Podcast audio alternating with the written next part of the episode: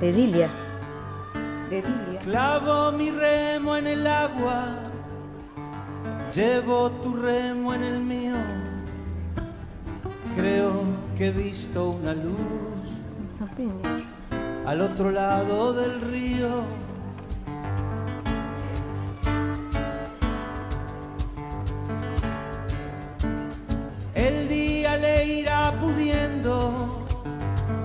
Poco a poco al frío. Creo que he visto una luz al otro lado del río. Buenos días, buenas tardes o buenas noches. Sean todos amigos bienvenidos a este nuevo programa de literatura, poesía y canto, siempre por radio.latinocine.com y por YouTube en nombre de Eduardo Bugallo. Eh, eh, estamos muy agradecidas por todas las, vistas que han tenido nuestros programas en YouTube, así que es un enorme placer para nosotros y que nos den aliento para seguir adelante, ¿no? Y queremos decir que este programa también va a ser retransmitido por www.radiotorsalito de argentina.com del amigo Chamahuel, de allí de Salta. De Salta. Bueno, y vamos a empezar eh, nuestro programa en el día de hoy. Vamos a compartir un canto de Tito Sanguinetti, que es eh, es innumerable todas las cosas que hace este señor, ¿no? Porque no, yo sé cómo tiene tiempo para tanta cosa. Es escritor, poeta, profesor de danzas, artista plástico de las Mañanas Argentinas y, además es gran chef. Porque si vieras las recetas que hace, yo lo he visto en Facebook, es un chef, no sé, es internacional. No, con, que pasar algunas recetas entonces. Con su poesía, eh, con su canto, alzar el vuelo para todos nosotros, amigos.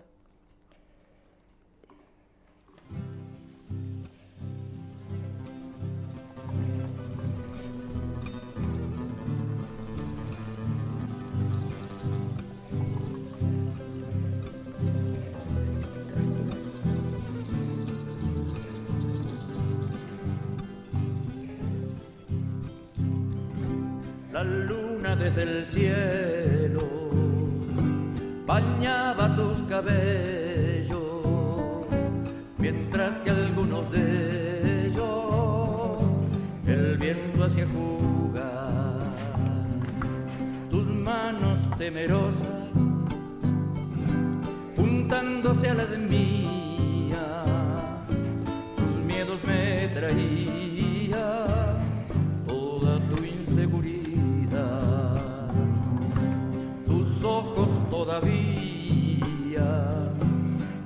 en el suelo, sin poder alzar el vuelo, temerosos de mirar. Mis brazos suavemente te fueron envolviendo, la duda fue cediendo y te sentí vibrar mansamente se humedeció la mía, creció la fantasía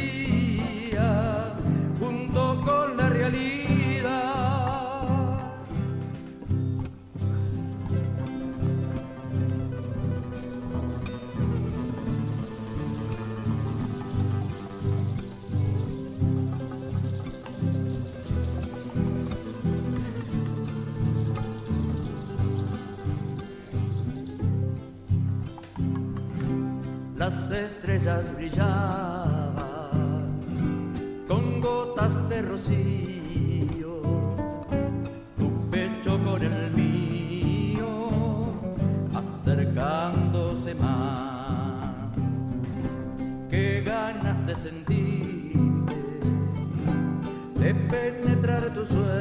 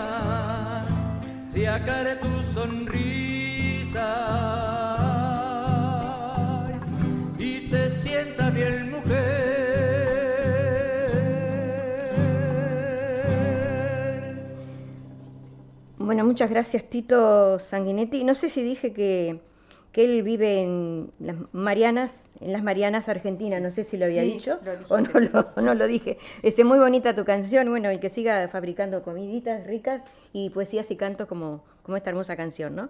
Y ahora vamos a, a seguir con, con nuestro programa y digamos que eh, se conocieron autores de Argentina en una lista célebre, eh, los 25 mejores narradores en español, este, elaborada por la revista Granta por un prestigioso jurado. La selección facilita el acceso, esta noticia salió el 8 de abril, así que es fresquita, ¿no? Eh, la selección facilita el acceso a lugares de difusión, autores periféricos al circuito comercial. Esta nota está escrita por Silvina Freira, una periodista, ¿no? De allí. Una lista de autores es una invitación a la lectura y los descubrimientos. Tres escritores argentinos, Camila Fabri, Michelle Nieva y Martín Felipe Castañet, fue elegidos entre los 25 mejores narradores jóvenes en español de hasta 35 años, así que son todos jóvenes, bien, por la revista Granta, en el Instituto Cervantes de Madrid. Se presentó este nuevo seleccionado, elegido por un jurado integrado por Gaby Watt, directora literaria del Premio Booker, los narradores Rodrigo Fresán, Horacio Castellanos, Moya y Cloque Archirgis, el poeta, editor y traductor Aurelio Mayor y Valeria Miles, directora de la revista en español. En el 2010 la misma publicación había seleccionado ocho narradores argentinos. Eh, Lucia Puenzo, Paola Olirasque, Andrés Neumann, Patricio Pron, Oliveri Coelho, Federico Falco y Matías Néspola. En la lista 2021 hay 11 mujeres y 14 hombres, siempre nos van ganando los hombres, y 14 hombres de 13 países. 6 escritores de España, 4 de México, 3 de Argentina, 3 de Cuba, 2 de Chile y un escritor de Colombia. Ecuador, Guinea, Ecuatoria, Ecuatorial, Nicaragua, Perú y Uruguay. Además hay uno binacional de Costa Rica y Puerto Rico. La lista completa de los 25 mejores narradores jóvenes en español está integrado por los españoles Cristina Morales, André Ubreu, Alejandro Mo- Morlou, David Aliaga, Irene Reyes, Noguerol y Munir Hachemi. Los mexicanos Mateo García Lizondo, Andrea Chapela, Aura García, Junco y Anela Rodríguez, los cubanos Carlos Manuel Álvarez, Eudris Panche Sabón y Daniel Machado Viento. Los argentinos Fabri, Castanet y Nieva. Los chilenos Paulina. También los chiles es muy importante. Hay muchos buenos escritores en Chile también, como en todas partes de Sudamérica, ¿no? Eh, la peruana Milusca Benavides, el nicaragüense José Adiac, Montoya, el colombiano José Ardilla, el uruguayo, el uruguayo González Báez, hay un uruguayo por lo menos, ¿no? El eh, ecuatoguineano Estianilao Medina Huesca y el costarricense y puertorriqueño Carlos Fonseca. Digamos que desde Nueva York, donde reside por una beca doctoral en la Universidad de Nueva York, Michel Nieva, Buenos Aires 1988, recuerda que cuando empezó a escribir se presentó a un montón de concursos como una forma de validez- valide- validazarse, pero nunca ganó nada. No cundió el desánimo y continuó escribiendo y publicó el poemario Papelera de Reciclaje y las novelas Sueñan los gauchadas con años eléctricos, Ascenso y Apogeo del Imperio Argentino y el más reciente Tecnología y Barbarie. Ocho ensayos sobre monos, virus, bacterias, escritura no humana y ciencia ficción. Esta lista, que tiene un propósito más comercial, me, me- me tomó por sorpresa porque nunca intenté escribir literatura comercial, ni es la que más me interesa, dice Nieva a a la- al diario, ¿no? Y confiesa que tiene la ilusión de poder acceder a nuevos lectores. Sería muy endeble que mi práctica de escritura y mis convicciones políticas se vean impactadas por un premio. Como la literatura que más me interesa nunca fue validada a través de premios, en ese sentido me lo tomo con tranquilidad, agregó Nieva. Camila Fibri cuenta que la noticia de estar en la lista la recibió hace unos meses y tuvo que mantener el secreto porque esa es la política de, Granta, hasta que anuncia el listado. Hay algo hermoso en la idea de guardar el secreto hasta que sale a la luz. La sensación es que me guardé algo muy bueno y diferente, porque los secretos que se guardan no suelen ser luminosos. Compara la escritora, dramaturga y actriz autora del libro de cuentos Los accidentes, la novela El día que apagaron la luz, y las obras de teatro Mi primer Hiroshima, Condición de buenos nadadores, En lo alto para siempre y Recital olímpico. Fabrice subraya el hecho de haber sido seleccionada por un jurado que admira muchísimo. entre los que menciona a Rodrigo Fresán y Horacio Castellano Moya. Dos autores que leen a otros autores y han traído autores que no se conocían en Argentina, como Fresán o David Foster Guayase. Aunque no comparten géneros literarios, los argentinos elegidos, la escritora conoce cierta camaradería entre los tres, que eso es bueno, no tener camaradería con, con los demás, ¿no? Para Martín Felipe Castañet, La Plata 1986, la importancia de figurar en este tipo de lista es poder alcanzar un volumen de, de difusión que está vedado para los autores y las editoriales independientes en las que publicamos. Señala el autor que las novelas, Los cuerpos del verano y Las montras modernas, que en 2017 fue seleccionado por Bogotá como uno de los mejores autores jóvenes latinoamericanos. Mi primera novela, Los cuerpos del verano, fue publicada hace algunos años en inglés, pero hay muchos otros idiomas a lo que uno puede acceder gracias al foco que promociona una institución reconocida como Granta. Además de autor, soy traductor y creo en todo lo, que estimule la traducción, la circulación de ideas y el borramiento de lo que significa ser centro o periferia. Acá era editor de la revista Orsay, que estudia japonés y de vez en cuando escribe guiones de cine. No sé si seguir leyendo porque es muy larga la, muy interesante, Julia. Muy larga. Muy interesante. Muy larga la lista, entonces este, más o menos esbocé tres, creo, o cuatro autores de ese, de ese gran evento que seleccionaron los 35 mejores autores en idioma español, ¿no? Que es muy importante, me parece, por eso lo quise compartir con todos nuestros oyentes, me ¿no? que haya un uruguayo, ¿no? sí, por lo, menos, por lo menos uno, y ahora este, por lo menos uno hay. Pero siempre figuramos con algún... Sí, de alguna manera u otra. De alguna manera. Pues, compartimos una, una pausa musical.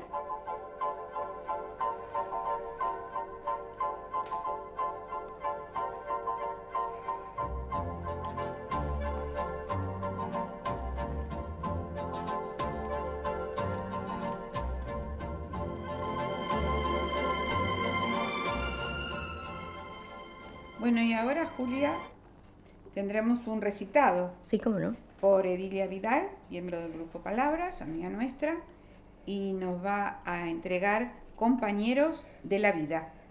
Muy bien.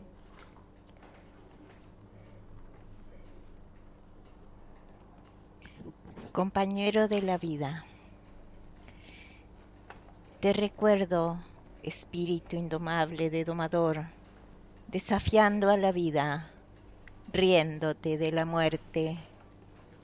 Tu ocupación de tropero te llevaba lejos, atravesando cerros, arroyos, ríos.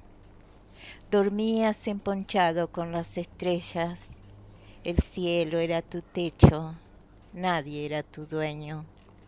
No recibías órdenes de nadie, para vos las cosas eran cosas, la gente era lo que valía.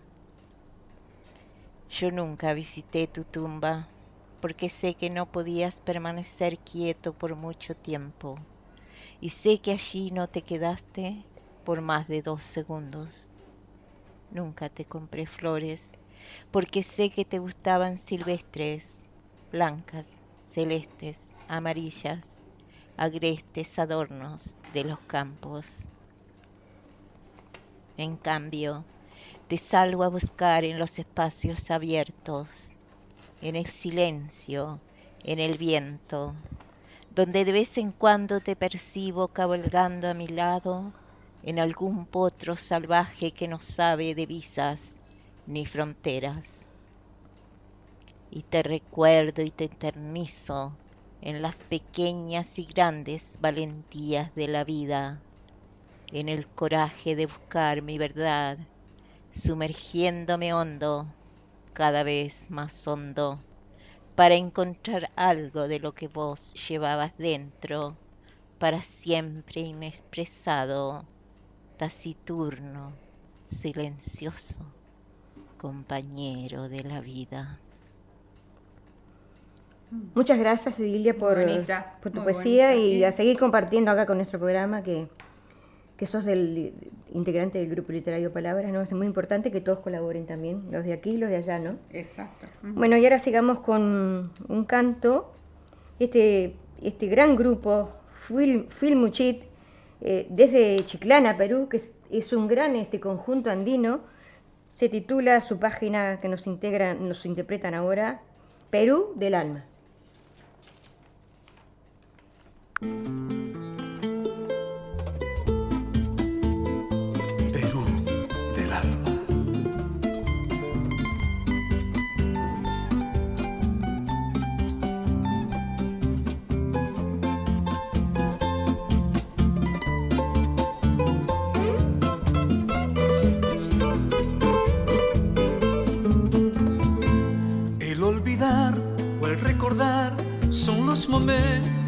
Pensar. Si pones caro respaldar, son decisiones que tomar. Que si tú dejas de existir, o en la memoria siempre estás, dependerá del lado aquel que tú tomaste como ser. Que si tomaste decisión de ir al frente y reclamar que si tú estás feliz o no, no es la cuestión. Hay que estar ciego o fingir que al frente hay otra realidad. No niegues esta corrupción que te ha infectado mi. Perú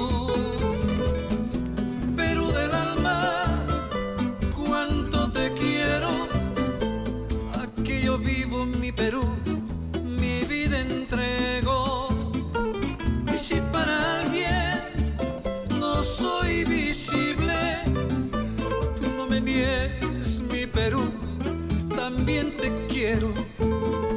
Mi mente joven por ti reclama 200 años mi Perú y no aprendemos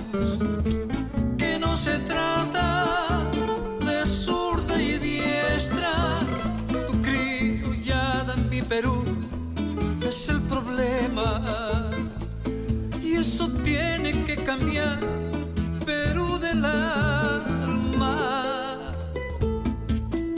Perú del alma, aquí me tienes mi sangre joven Perú, mis manos firmes, Perú del alma, en ti yo creo, 200 años mi Perú, y a ti me entrego.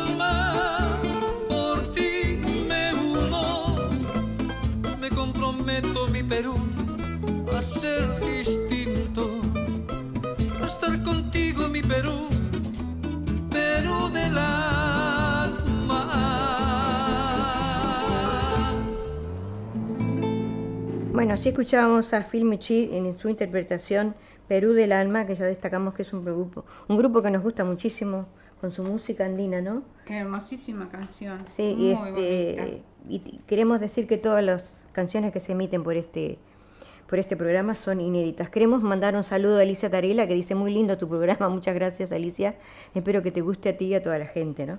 Para eso lo hacemos. Y ahora seguimos, Susana. Sí, voy a hablar de. La semana pasada hablé de, de lo- la lectura para los niños. Hoy voy a hablar de la música en el cerebro de los niños. Muy bien. La música es prácticamente indispensable en nuestras vidas. Estamos rodeados continuamente por melodías y canciones que hacemos bien. La música es un medio de expresión universal que tiene numerosos efectos positivos en el ser humano, especialmente durante sus primeros años. Desde que nacemos afecta a nuestro cerebro y durante los primeros pasos en la vida ayuda a nuestro desarrollo cognitivo, social, motor, emocional y del lenguaje. Los efectos positivos de la música en los niños son los siguientes. Aumento de la memoria, la atención y la concentración. importante. Mejora de la fluidez de expresión, mayor facilidad para la resolución de problemas, estimulación de la imaginación y la creatividad, refuerzo del lenguaje, desarrollo del equilibrio, los sentidos y los músculos, enriquecimiento del intelecto, aumento de la sociabilidad, mayor control de los estados de ánimo, implantación de rutinas, aumento de la autoestima y mejora de la salud. Y voy a nombrar tres canciones infantiles, eh, el lado histórico de esas canciones, Sí, ¿verdad? Em, London Bridge is Falling Down o es Ese puente se va a caer, es una canción infantil y juego de corro británico. La canción data de 1744. ¿No? Qué nieja, ¿no? Y narra la historia de la caída del puente de Londres y de cómo tuvo que volver a ser construido. Se cree que la destrucción del puente se debió al ataque de los vikingos, liderados por Ottar Starvi, aunque estudios recientes indican que la caída del puente de Londres tuvo lugar en el siglo XVII. Otra canción es Mambrú se fue a la guerra, que fue compuesta tras la batalla del Malplaquet en 1709, que enfrentó los ejércitos de Gran Bretaña y Francia durante la Guerra de Sucesión Española. A pesar de su derrota, los franceses creyeron muerto en la batalla a su enemigo John Churchill, duque de Marlborough, que es a quien se dedica la canción burlesca. La melodía de la canción parece ser aún más antigua, según Chateaubriand. Es de origen árabe y habría llegado a Francia llevada por los cruzados. A España llegó por influencia de los Borbones con el nombre Marlborough, reducido aún más pronunciable Mambrú. Solían cantarla sobre todo las niñas, típicamente acompañando al juego de la rayuela. Y por último, la cucaracha. Mirá la cucaracha es conocida como un tradicional corrido de la Revolución Mexicana. Sin embargo, según en la revista México Desconocido, la letra de esta canción tiene un origen más lejano y es que fue mencionada por primera vez en 1859 por Fernán Caballero el Andaluz en España. Compilaciones de Fernán Caballero y Rodríguez Morín tienen algunos versos que se escuchan en la versión mexicana de la cucaracha. Sin embargo, hay que recalcar que existe una gran diferencia entre las versiones del sur de España y la de México. Según cronista de la historia de México, la cucaracha se convirtió en una de las canciones más cantadas por las tropas de Francisco Villa, quienes modificaron la letra para referirse al dictador victoriano Huerta. El hombre tenía fama de ser alcohólico y un consumidor asiduo de marihuana. Los soldados decían que Huerta era la cucaracha, ya que no puede caminar. Esto debido a que cada vez que tomaba se caía y cuando estaba sobrio caminaba con torpeza porque era rengo y tenía cataratas. O sea que uno canta las canciones. Porque no puede caminar la cucaracha, decía, ¿no? Claro. Pero, le falta, porque le falta la patita de atrás. Este, pero estas canciones son viejas, imagínate, 1744, 1850. Son añejas por eso. Claro, pero uno no, no pone atención, ¿verdad? Sacamos con una intermedio musical después de esta nota tan interesante.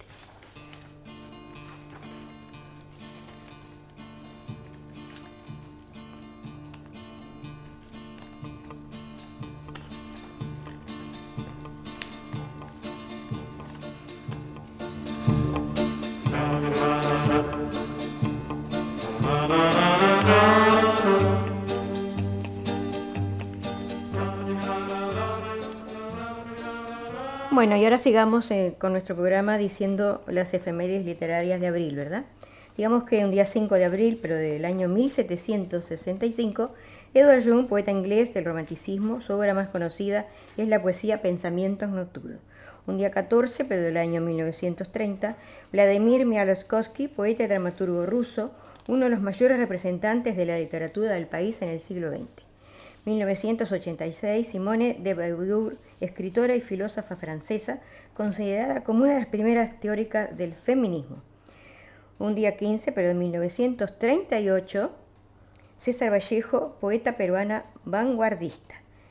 El mismo día, 15, pero del año 1980, Jean-Paul Sartre, escritor y filósofo francés, galardonado el Premio Nobel en 1964.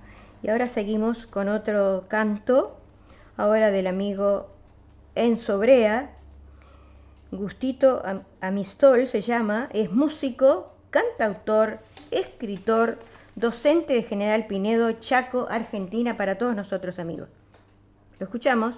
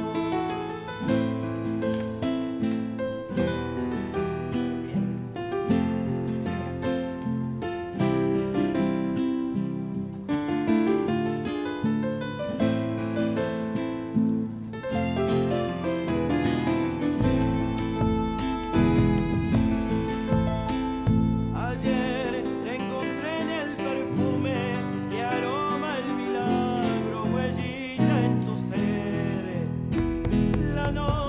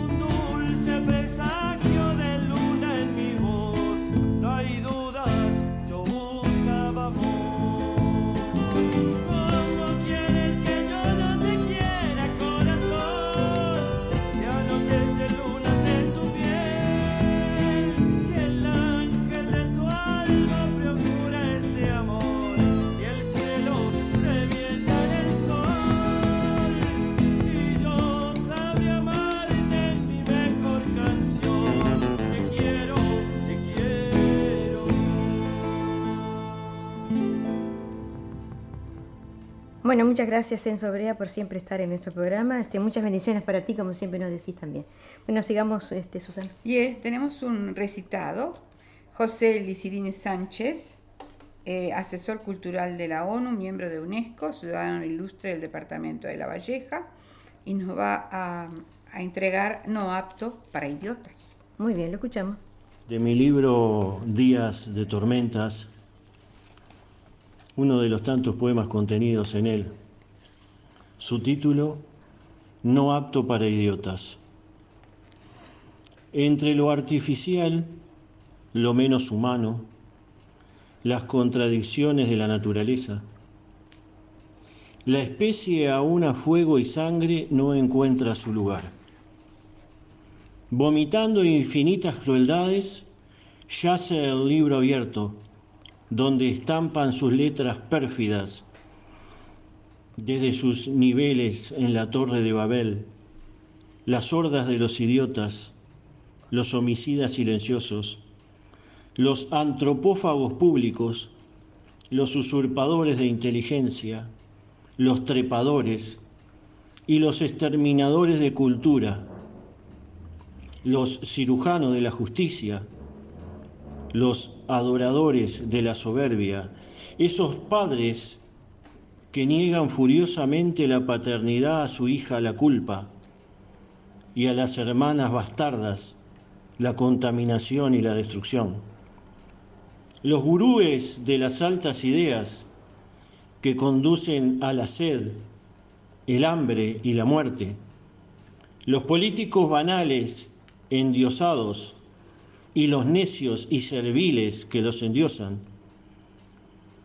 Los tiburones asociados en el saqueo de los pueblos, los que estafan a los débiles y los aposentan en la desilusión, esos arrebatadores de sueños, de amor, de vida, los sembradores de corrupción, basura, codicia y rapiña, los chicos de los mandados que mutan en políticos profesionales, gusanos de los que nunca surgirá la mariposa, los mezquinos ideólogos, los sectarios intolerantes, los laboriosos cultores del miedo y la barbarie, los agentes del odio, los que nunca entenderán que Dios es uno, que no tiene ningún nombre y los tiene todos, que no pertenece a nadie y pertenece a todos por igual, que es todas las razas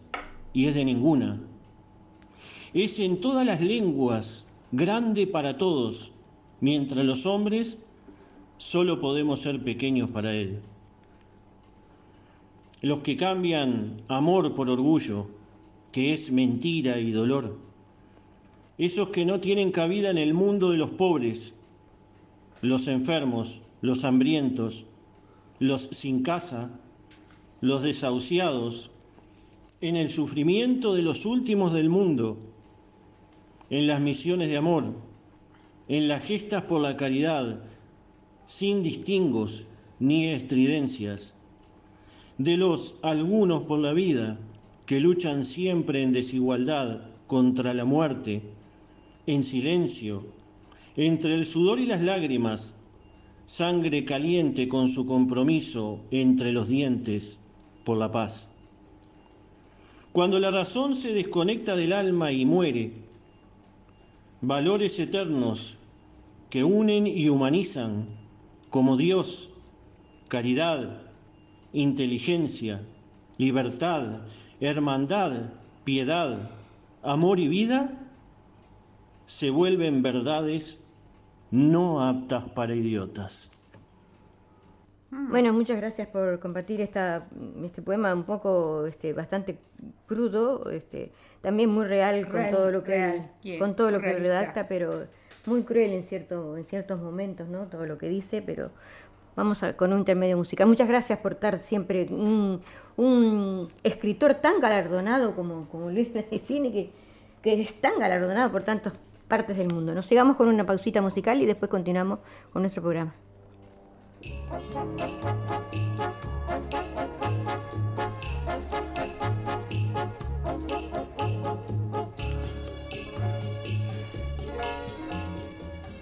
Bueno, y siguiendo con nuestro programa, vamos eh, a decirles, a contarles que esta noticia salió también ahora en este mes. Dice, Penélope, la canción de Juan Manuel Serrat, inspirada en la Odisea de Homero. Una historia de amor que termina en tragedia. Penélope está inspirada en la mitología griega escrita en la Odisea de Homero. Digamos que Juan Manuel Serrat es un cantautor, escritor, poeta y músico español que influenciado por otros escritores ha logrado convertir sus poemas en grandes y muy, exitosas canciones, atravesando por diversos géneros como el folclore catalán, el tango, bolero y versionado melodías de Violeta Parra y Víctor Jara. Hoy, a sus 77 años, el cantante sigue generando de qué hablar y lanzando canciones que durante mucho tiempo han sido reversiones de sus melodías originales y en más de dos ocasiones México lo ha recibido en el Palacio de Bellas Artes con orquesta en vivo para deleitar al público con sus mejores éxitos entre Poema de Amor, El Mediterráneo, Tu nombre me sabe a yerba y Penélope, de la justa que hablaremos a continuación. Penélope, una historia de amor. Penélope es una declaración de amor, una melodía romántica que no se olvida, ya que supo ganarse el cariño de las y las admiradoras del compositor español Augusto Algueró, porque no fue Serrat quien la compuso. Él supo darle una bella interpretación que le permitieron galardones importantes de la industria musical a partir de su lanzamiento en 1969. Más tarde, Diego Torres versionó la melodía y le agregó un toque argentino a la lírica, pero siempre manteniendo la esencia de la historia. Pero, ¿de qué trata esta canción? Penélope relata la historia de una bella dama que espera por su amado, quien se ha marchado, pero le permite volver por ella para disfrutar de su romance. La musa guarda por un tiempo inclemente que se escapa y no regresa, y aunque Penélope nunca pierde la esperanza de que su amante llegue, los años la acechan y con ello también la vejez. El hombre amado regresa por ella, pero ésta la desconoce y le expresa, tú no eres, tú no eres quien yo espero. La melodía que termina en tragedia, originalmente está inspirada en la Odisea, obra mítica de Homero, en donde Penélope es un personaje al que Homero le atribuye uno de los épicos poemas dentro de la obra. Se trata de la esposa del rey Ítaca, Ítaca Odiseo, quien espera más de 20 años por la llegada de su marido de la guerra de Troya. La canción evoca esta historia haciendo que Penélope no reconoce a su esposo, pues éste se disfraza de mendigo como ardid de la diosa Atenea para ser protegido de quienes lo acechan sus enemigos. Pero Penélope reconoce un rasgo distintivo, una cicatriz que Odiseo tiene en la pierna desde pequeño, por lo que Atenea le devuelve su imagen original. Me parece que es una cosa interesante, ¿no? Muy interesante, sí. no sabía yo que era una tragedia. No, una tragedia tan grande, pero ¿no? no sabía que él había compuesto esa canción. No, no es, no es de Juan Manuel Serrat, te das cuenta que no es de Juan no, Manuel Serrat. No, Él le dio su, su toque, pero no fue él. No fue el, el, el, autor. El autor. No fue el autor. Pero, Uno a veces se confunde. Pero la, mm, el tema es esa Penélope, porque yo pensé que podía ser cualquier Penélope. No, no, esa, esa, está inspirado en la, en la historia de, de Homero, ¿no? Ah, Eso es lo que dice la, la, la letra y lo, lo, que dice. Esto lo salió en, esta, en este mes de abril. Muy bueno. Bueno, ahora tendremos un recitado. Sí, cómo no. Este Tito Sanguinetti nos va a entregar María. Lo escuchamos. María. Mirando por sobre un techo, vi surgir las tres Marías. Como la del medio es mía, la tomé con mi derecho. Con mis manos le hice un lecho blando de algodón y tul. Le canté una nana azul y me quedé satisfecho. A quien no le va a gustar, por lo menos una noche, sin temor y sin reproche, acaparar su María, aunque suene a tontería, entre sus brazos tenerla, y sin temor a perderla, gritarlo por fin es mía. No. ¿Cuántas Marías habrá por el mundo dando vueltas? Abandonadas o sueltas cualquiera merecerá que en el lugar donde está alguno vaya a buscarla para quererla y besarla y cantarle su naná. Por eso si andando un día con mi María me ven, quiero que la miren bien y seguirá siendo mía. Egoísta no sería esconderla para qué, al mundo la mostraré con orgullo y alegría. Sos un símbolo, María, de humildad y de pureza, de sencillez y entereza casi universal, diría, de tristeza o de alegría, de abnegación y de entrega. Qué lindo cuando le llega a cada cual su María. Bueno, muy lindo este Tito Sanguinetti como cantautor, con sus canciones y sus recitados, la verdad que muy bueno. Y ahora este, vamos a un canto, eh, Piedra Perdida, Coplas de la Luna Llena, es un grupo de Santa Fe, Argentina, y es un grupo muy moderno este, de jóvenes, así que lo escuchamos con, con gran cariño y atención para todos nosotros amigos y para ustedes. Piedra Perdida, Coplas de la Luna Llena.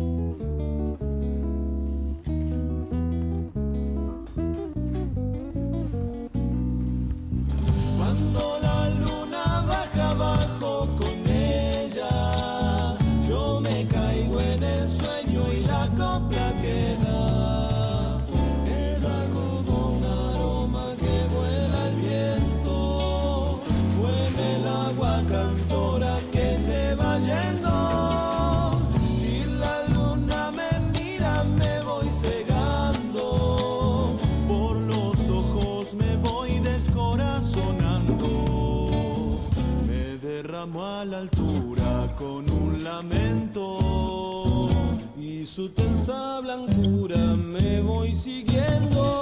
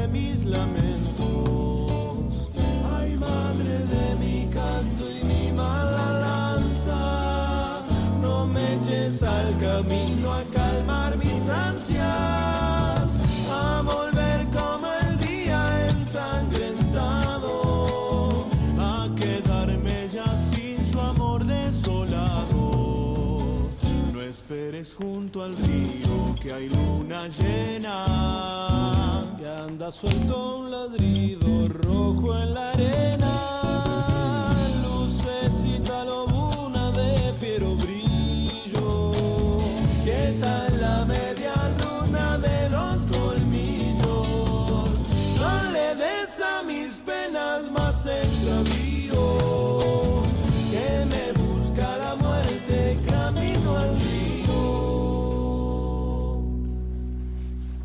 Agradecemos a Piedra Perdida por esta bonita pieza, que ellos son un grupo de Santa Fe, Argentina, como dijimos, y hacen un folclore de vanguardia muy, muy bueno, así que los felicito y a salir colaborando con nuestro programa y muchos éxitos para ustedes, amigos. Sí, a mí me encanta este grupo, la verdad que me gusta muchísimo. Bueno, Julia, les voy a hablar de un escritor australiano, Trent Dalton. Es un periodista australiano y autor de ficción literaria. Creció en una casa de la Comisión de Vivienda en Bracken Ridge, un suburbio en las afueras del norte de Brisbane. Dalton trabaja como redactor para The Weekend Australian y anteriormente trabajó para The Courier Mail. En 2018 publicó El chico que se tragó el universo, que fue incluido en la lista larga para el premio Miles Franklin de 2019. En mayo de 2019 los derechos de adaptación cinematográfica del chi- chico que se tragó el universo fueron obtenidos y será dirigida por el actor y director australiano Joel Edgerton. Queensland Theatre, Theatre Company desarrolló una obra de teatro a partir del libro, su ejecución retrasada por el COVID-19. Ha ganado muchísimos premios este autor, eh, Trent Dalton. Ha ganado premios de la industria del libro de Australia, Premio Literario Internacional de Dublín, premios literarios del primer ministro de Nueva Gales del Sur, premios literarios de Queensland, premio literario Voz y premios Wackley. Este libro, que ha tenido tantos premios, El chico que se comió el universo, eh, Eh, la historia se desarrolla en Brisbane en 1985. Un padre desaparecido, un hermano mudo, una madre drogadicta, un padrastro traficante de heroína y un canguro delincuente. La vida de Ellie Bell ya era bastante complicada. Solo intentaba seguir su instinto y entender lo que significaba ser un buen hombre. Pero el destino no paraba de ponerle trabas, entre otras, a Titus Bros, legendario traficante de drogas de Brisbane. Qué panorama, ¿no? Tenía el chico. Pero la vida de Ellie iba a ponerse mucho más dura. Estaba a punto de conocer al padre, a quien no recordaba, colarse en la cárcel de Bogo Road el día de Navidad para rescatar a su madre, enfrentarse con los criminales que destrozaron su mundo y enamorarse de la chica de sus sueños. Una historia de fraternidad, de amor verdadero y de amistades improbables. El universo en sus manos será la novela más desgarradora, alegre y divertida que le hace este año. Este libro, El chico que se tragó el universo, está a la venta en español Mira. y lo pueden conseguir por internet.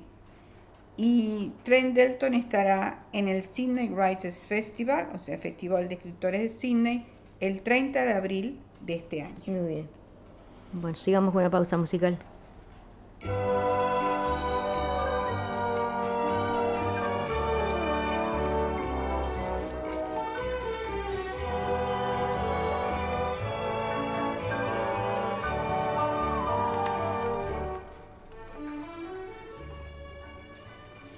Sigamos, Susana. Eh, tenemos un recitado con, de, con Ana Ulescla, de La Rioja, Argentina, escritora, poeta, declamadora, y nos entregará plegaria. Muy bien.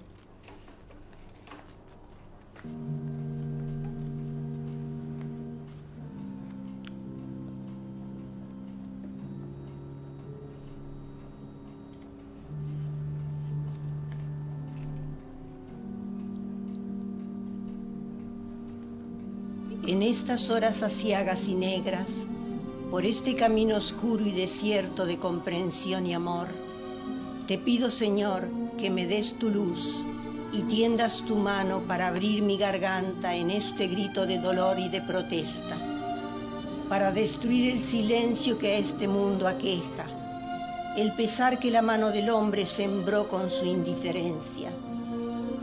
Abre las aguas de tu mar para dejar pasar estos seres que esperan tu presencia en esta tierra llena de pena.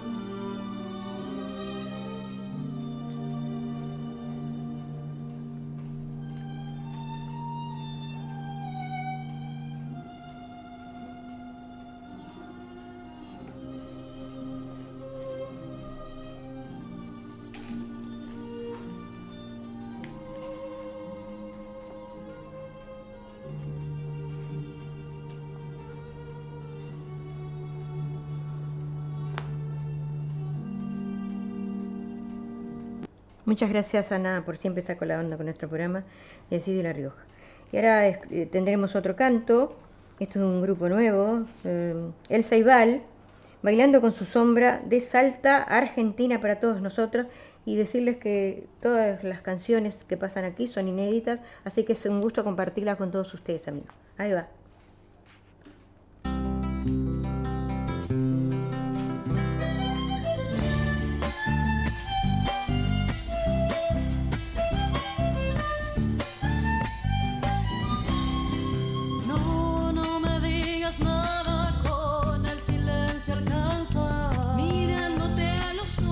Ojos me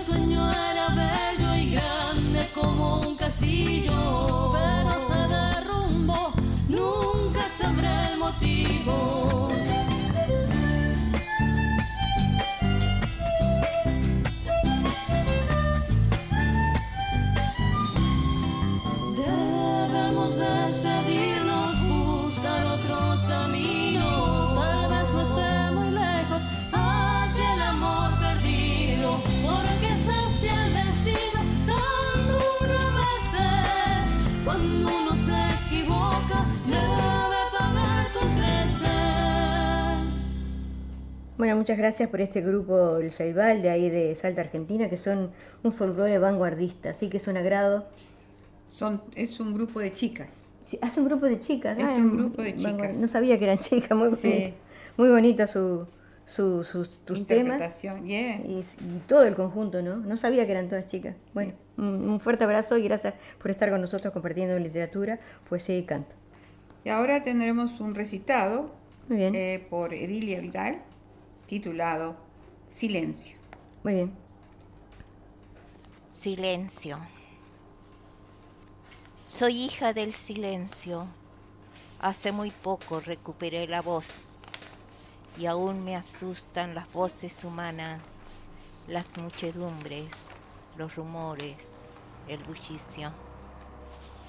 A veces los comparto por un poco de tiempo, pero cuando me aturde, vuelvo al silencio, como a un amigo taciturno, profundo, leal, milenario, purificante. Un amigo lleno de música, de melodías eternas, como el viento, como los pájaros.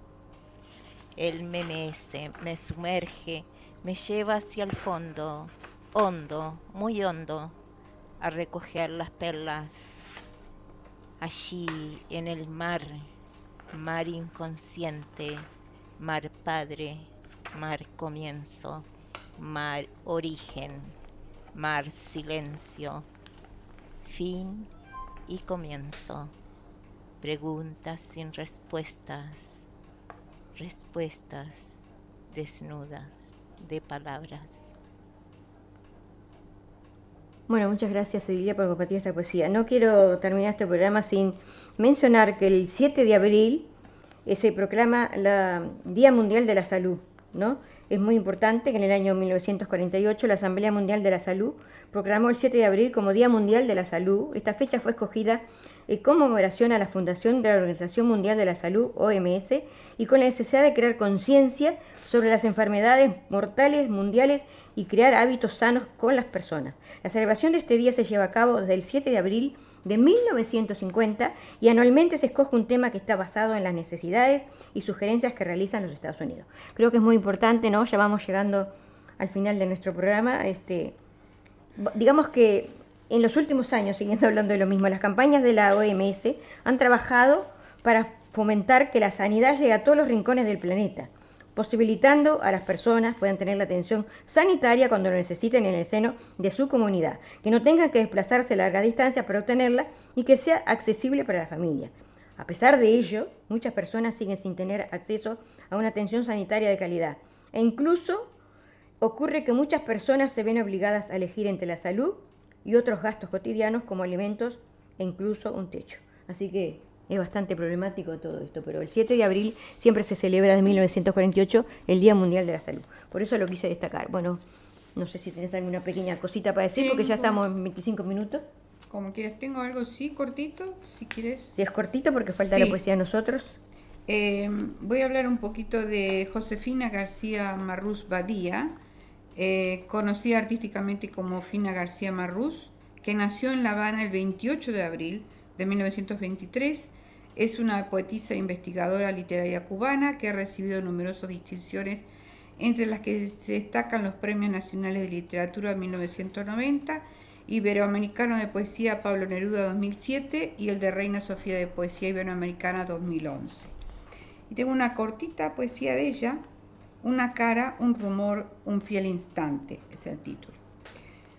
Una cara, un rumor, un fiel instante, ensordecen de pronto lo que miro, y por primera vez entonces vivo el tiempo que ha quedado ya distante. Es como un lento y perezoso amante que siempre llega tarde el tiempo mío, y por lluvia o dorado y suave hastío suma nocturnos lilas deslumbrantes. Y me devuelve una mansión callada, parejas de suavísimos danzantes, los dedos artesanos del abismo. Y me contemplo ciega y estasiada a la mágica luz interrogante de un sonido que es otro y que es el mismo. Bueno, muy lindo. Bueno, si querés decir la poesía cortita también, porque ya estamos y de 26 minutos, no quiero pasarme de la hora, ¿viste? Sí. Porque no es este No, la mía es no es ético pasarse de la hora. La mía es corta. Bueno, se titula Allá. Allá donde la naturaleza se recrea y el sol en el mar se acuesta. Los cerros ondulan y los bosques bailan. El jaguar espera y la liebre salta. Allá donde el mar se ríe, las olas cantan y los ceibos regalan sus flores escarlata a la orilla del río mientras el surubí salta. Allá donde las nubes son suspiros deliberados que viajan por el cielo buscando un pecho en el que anidar o unos labios para besar. Allá nací yo, al sur de América, bajo un cielo azul como la franja, de mi bandera, donde el río como mar en el océano acaba. Allá, allá está mi patria. Bueno, muy bueno. Ahora les voy a compartir una poesía que salió en Antología los Olvidados y otros unos años atrás con otros escritores y dice así, Perdido amor. La perdí entre las sombras de la noche de aquel día. Ella se fue deslizando poco a poco de mi vida.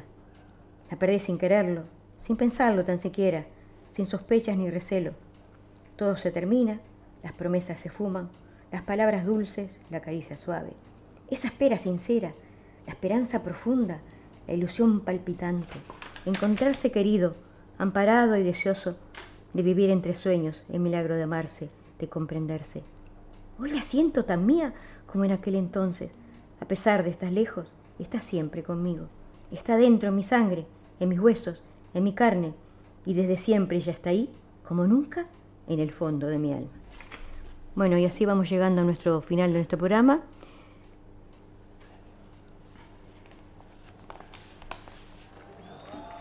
Faltan tres minutos.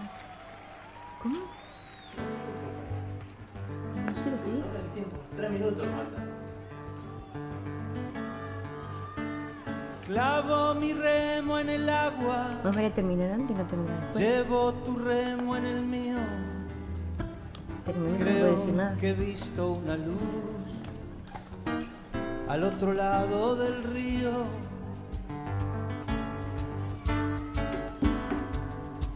Nos despedimos.